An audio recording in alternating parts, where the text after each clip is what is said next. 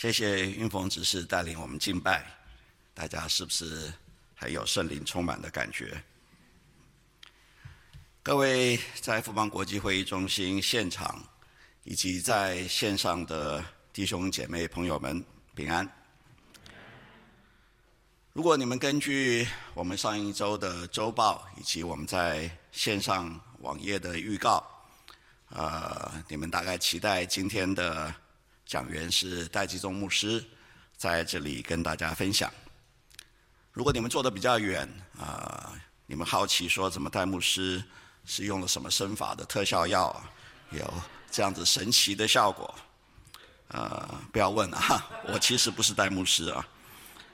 戴牧师上个星期在海外布道，虽然他昨天下午已经回到了台北。但是他在海外四处奔波的辛劳的当中呢，染上了重感冒，咳嗽很严重，啊，不能够讲道，所以今天由我来临时代打。呃，请大家在祷告的当中呢，特别的纪念啊戴牧师的健康。星期四的深夜，呃，荣生牧师收到戴牧师从海外呃传来的 LINE 的讯息啊，那呃荣生第一时间就告诉了我。荣生作为我们啊、服饰团队当中的呃最有经验的讲员，呃，他当然义不容辞的就挑下了这个呃代打的责任了。但是我知道呃荣生牧师正好星期五已经安排了要搬家，而且他也在感冒的当中啊，所以呢我就自告奋勇的来代代打哈哈，来代荣生代打。请大家为我这一个没有受过呃专业训练啊的讲员啊，在匆忙的当中啊准备啊能够准确的传达分享主的话啊来祷告。啊，今天是二零二三年的最后一天，呃，先预祝各位啊二四二零二四年啊新的一年当中。都能够平安喜乐。记住啊，我们的神从岁首到年终，他的眼目时常的看顾我们。今天呢，也是教会年历的第五个主日，也是圣诞节后的第一个主日。今天呃，四段的经课的经文呢，分别是新约路加福音的二章的二十二到四十节。加拉太书的四章的四到七节，以及旧约以赛亚书六十一章的十到六十二章的第三节，和刚才大家用起印的方式所念的诗篇第一百四十八篇，这些经文呢都印在周报的底页，大家可以参阅。从十二月初开始，我们东福信友堂就有一连串的。圣诞节的福音的活动，包括十二月二十号，我们举办了午间小时光的圣诞花圈手作；十二月二十二号，刚才带领我们敬拜的运峰执事精心策划了一场停战协议壕沟前的圣诞节的音乐会。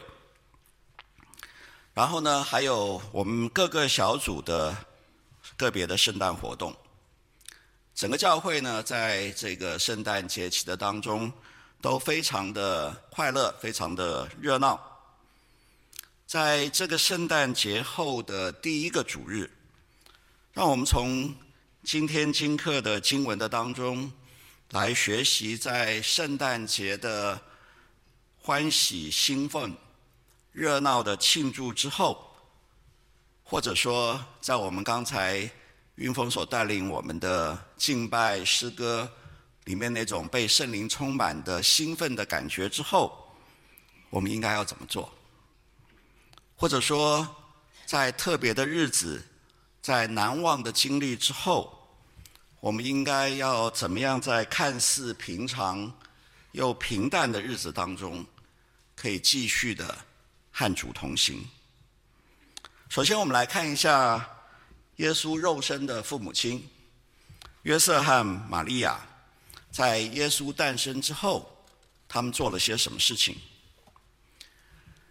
根据马太和路加福音的记载，玛利亚和约瑟在耶稣诞生之前，就已经从天使那边知道说，玛利亚腹中所怀的胎儿是不平常的，他是从圣灵而来，他是神的儿子，他来要将神的百姓从罪恶的当中拯救出来，而且呢，他会坐在君王的宝座上，他的国永无穷尽。当玛利亚快要临盆的时候，玛利亚和约瑟在当时的罗马政权的命令之下，不得不勉强的从他们所居住的以色列北方的加利利地区长途跋涉，回到他们的老家伯利恒，以至于耶稣诞生在伯利恒客栈当中那个卑微的马槽的里面。耶稣一诞生，就有当地的牧羊人在天使的指示之下来朝见这位婴孩，并且呢，他们向玛利亚和约瑟转述了天使所告诉他们的。这位包着布躺在马槽当中的婴孩，就是那以色列人所日夜盼望的主基督，弥赛亚。如果你是玛利亚或者约瑟，这个圣婴的父母亲，你会怎么做呢？你会不会很兴奋地去到处告诉你的亲友，甚至于你所碰到的陌生人说，这位在我们襁褓当中的婴孩，他就是神的儿子，他就是以色列人所盼望的那一位基督，他将要继承大卫的王位，而且他会永远的做王。也许你会，我想我多半会。但是根据路加所记载的，玛利亚在牧羊人朝贺之后。他并没有到处的去告诉人这位婴孩的不寻常，他把这一切的事情都存在心里，反复思想。耶稣生下来的之后的第八天，玛利亚和约瑟就按照律法的规定，和所有的犹太人一样，给出生的婴孩行了割礼，并且按照。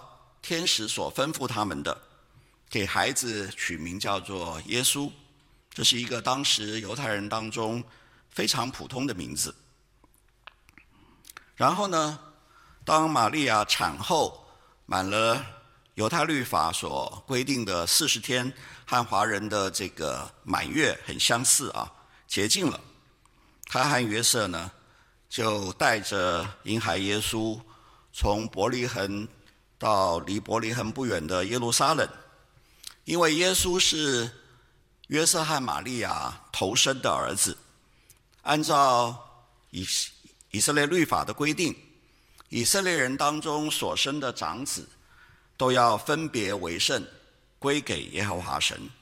所以呢，他们要到耶路撒冷的圣殿去，去行这一个长子分别为圣。归给耶和华的礼仪，并且呢，也要为玛利亚的产后洁净而献祭。但是不晓得各位有没有想说，有没有搞错啊？这是耶稣哎，耶稣本来就是神的爱子，是由圣灵感孕所生的，他是拯救神百姓的基督，他是永远的君王，他怎么会需要？到圣殿去，由祭司来行这个以色列百姓头生儿子归神的仪式呢？这岂不是太贬低了耶稣的身份？玛利亚和约瑟到底有没有真的搞清楚耶稣到底是谁？耶稣的身份是什么？或许玛利亚和约瑟所做的这样子一个非常寻常、非常普通的事情。看起来好像是贬低了耶稣那个不寻常的身份。也许这正是我们在圣诞节的激情兴奋之后所应该要做的。我们不能，也不应该一直沉浸在激情的兴奋的当中。就好像我们不能一直唱诗歌，我们必须要回到平常，做我们平常日常所应该做的事情。玛利亚和约瑟按照律法行该行的仪式，献该献的祭。我们在家里面，我们要洗该洗的碗，扫该洗的的地。在职场上面，我们要卖我们应该卖的产品，我们要帮助需要帮助的同事。我们在教会里面，我们要关心探望需要慰藉的肢体，我们要投入各种需要同工参与的服事。激情和兴奋很刺激，但是不能够持久。我们的信仰生活、生命，不仅仅是一时的兴奋，而是持久的坚持。神有神的时候，神的时间轴比我们长很多很多。我们再往下看路加福音的经文，约瑟和玛利亚。抱着婴孩耶稣来到耶路撒冷的圣殿，要行头生儿子归给耶和华以及母亲满月洁净的礼仪。他们在圣殿里面遇到了一位老先生西面。根据陆家的描述，这位西面老先生呢，他的为人公义，他对神也非常的敬虔，他常常的有圣灵的同在。他所衷心盼望并且等待的，就是旧约先知们所预言的那一位以色列的安慰者，也就是基督弥赛亚的到来。圣灵特别的启示这位西面老先生，他的盼望跟期待不会落空，在他去世以前，他必然会见到这位以色列的安慰者。这一天，在圣灵的感动之下，西面老先生来到了圣殿。他进了圣殿，他迎面就遇见了同时也来到圣殿的玛利亚和约瑟。他们抱着婴孩耶稣来行头生儿子要归给耶和华的圣礼。可能呢，西面是在圣殿当中。协助礼仪的人，于是玛利亚就把她怀中的耶稣交给了西面。西面把耶稣抱过来，在圣灵的感动之下，他立刻就知道这一个他所抱着的婴孩，就是他所盼望的以色列的安慰者，就是基督，就是弥赛亚。于是呢，西面满心感动的。赞美神说：“你现在就可以把我接走，我甘心甘愿了，因为我已经亲眼的看见你所准备的救恩，就是这个在众人面前的婴孩，他是照亮外邦人的光，也是以色列民族的荣耀。”路加的这一段记载的的当中。其实隐含了西面的一生，西面的一生的盼望，以及他的等待，就是因为圣灵启示他，在他过世以前，他一定会亲眼见到基督那位以色列的安慰者。于是他等待，他盼望，年复一年，他一直在等待。一直到在盼望，一直到他年老发白。但是西面的生命并不仅仅是等待而已，他在等待与盼望基督的同时，西面并没有虚耗他的生命。他活出了一个对神敬虔、为人公义的生命，他的生命显出他满有圣灵的同在与引领。从这段西面的记载的当中，我们学习到的是，在强烈的属灵的渴慕与期盼的当中，我们仍然要在实际的日常生活的当中，活出一个扶持弱小的公益生命，也要在行为上面敬虔自守。换句话说，追求内在属灵生命的同时，也要有外在公益敬虔生命的表现。圣经的里面有罗马书，有加拉太书，强调因信称义的真理，但是圣经里面也有雅各书，教导我们信心若没有行为就是死的。约瑟和玛利亚听了西面的感恩与赞美。再一次的印证了婴孩耶稣的不寻常，他不但是以色列人所盼望的基督弥赛亚，他甚至于要成为照亮外邦人的光。于是呢，他们感到非常的惊讶。西面给约瑟和玛利亚祝福之后，他特别的对玛利亚说了一段话。这段话，我相信。更加的让约瑟和玛利亚惊奇。西面说，这个婴孩会使得以色列民族当中的某些人跌倒，某些人升高，而且呢，这个婴孩耶稣他会成为一个检验的标准，把人深埋隐藏在内心里的事情给显明出来。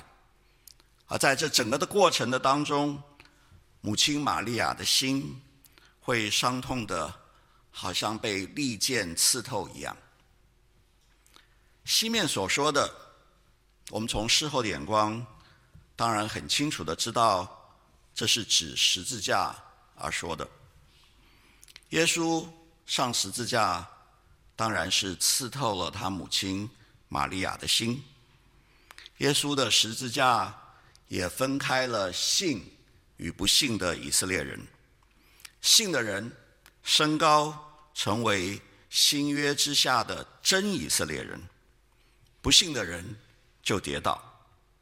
十字架更是显明了我们每个人的内心。认罪悔改的人，接受了十字架的救赎，进入了光明；不认罪的，仍然在黑暗的当中，将要到最后的审判的时候，为自己的罪受到惩罚。从玛利亚和约瑟的认知，甚至于西面自己的认知的当中，这段话都是非常的令人惊讶的。这位婴孩耶稣不就是基督吗？是拯救以色列人得胜，国位永无穷尽的君王吗？怎么他的拯救好像只是针对某些人的，是检验分别的标准呢？甚至于还会让那个尊贵的王太后玛利亚伤心欲绝呢？等待了很久，终于等到了，但是等到的，好像又不是自己原先所想象的，我们是继续等待吗？等待以后的等待，又是怎么回事情呢？我们东福信友堂在美国耶鲁大学进修中的林伟成传道，在待降期的四个主日，为我们写了四篇的短文，其中的第三篇谈到待降节期的意义。不单仅仅是回看耶稣基督两千年前的降临，更是前瞻未来主基督的再临。我们基督徒的生命，其实就是活在这个已然未然的末世。我们已经等到了耶稣基督道成肉身，十架救赎，但是我们却仍然在等待。主基督的再来，等待他完成救恩，带领我们进入新天新地。今天经课经文当中的第二段是新约加拉太书的第四章的第四到七节。经文是说，及至时候满足，神就差遣他的儿子，为女子所生，且生在律法以下。要把律法以下的人赎出来，叫我们得着儿子的名分。你们既为儿子，神就差他儿子的灵进入你们的心，呼叫阿巴父。可见从此以后，你不是奴仆，乃是儿子了。既是儿子，就靠着神为后嗣。这段经文一开始就说：“及至时候满足。”神差遣他的儿子为女子所生，时候满足这个词，在新约圣经的当中出现过两次，一次就是在这里的加拉太书，在加拉太书，在时候满足的时候所发生的事件，明显指的是两千年前耶稣道成肉身，在十字架上面。成就了救赎，圣灵也因此可以进入所有相信他救恩的人。另外一次是在以弗所书的第一章的第十节，要照所安排的，在日期满足的时候，使天上地下一切所有的，都在基督里面同归于一。在以弗所书第一章第十节这里，日期满足的时候，指的是基督再来，天上地下一切都要伏在基督的脚下，救恩完全的成就，新天新地，神永远的同在。我们基督徒其实就是活在这两次的时候满足的日子。从神学的术语来说，就是末后的日子。我们所活的这个时代，就是末后的日子，是恩典的时代、新约的时代、教会的时代，是已然未然的时代。在这一个等候之后又等候的日子，在圣诞节欢欣兴奋之后再次的待降的日子。我们基督徒要如何的过日子呢？首先，我们注意到，一直去问、去猜测，什么时候才日期满足，基督再来，绝不是我们基督徒生活的重点。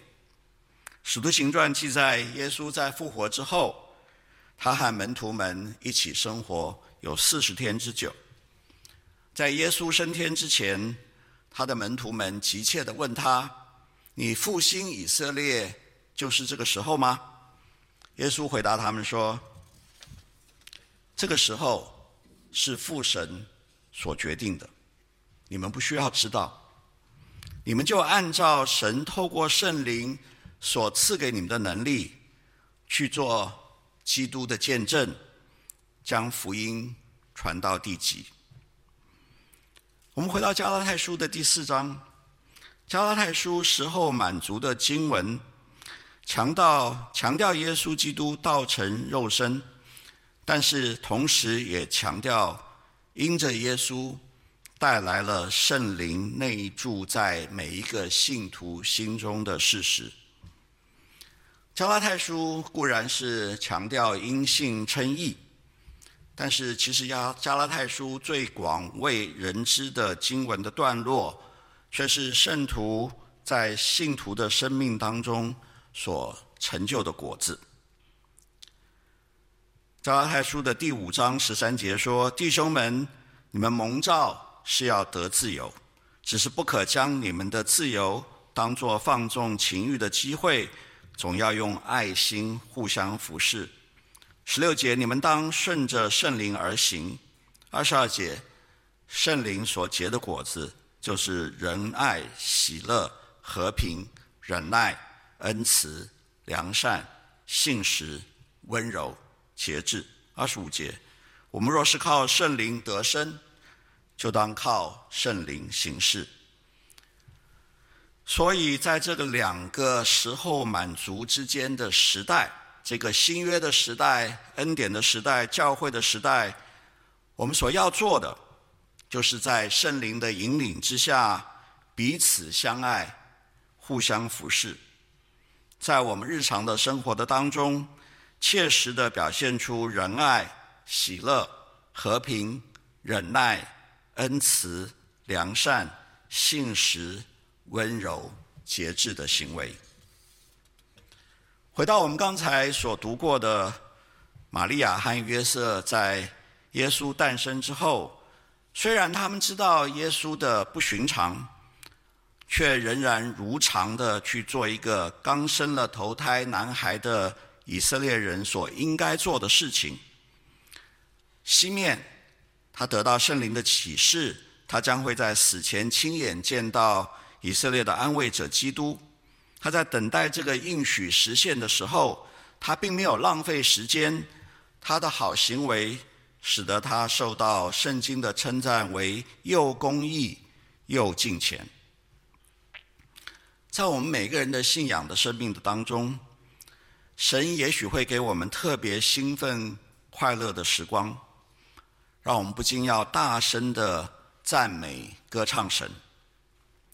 神也许会也会让我们遇到令我们伤心失望的事情，甚至于使我们还怀疑神到底是不是还听我们的祷告。但是在喜乐之余，伤心之后的时间，却是我们生命当中的大部分。真正能够定义我们信仰生命的，或许正是这一个占据。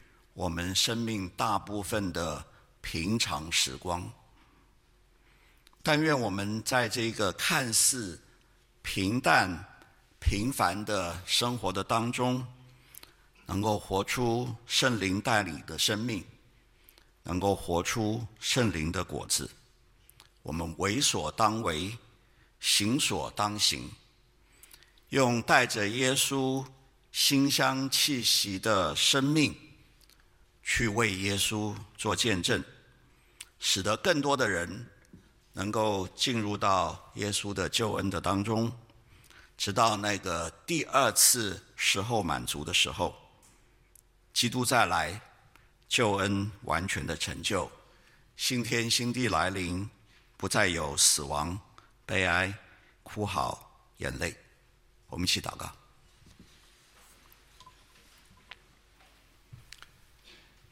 天父，感谢你，感谢你，让我们能够在我们的生命的当中，能够经历圣诞节的欢欣，能够经历圣诞节的快乐、兴奋，让我们能够经历在敬拜的当中，你圣灵的满满的同在。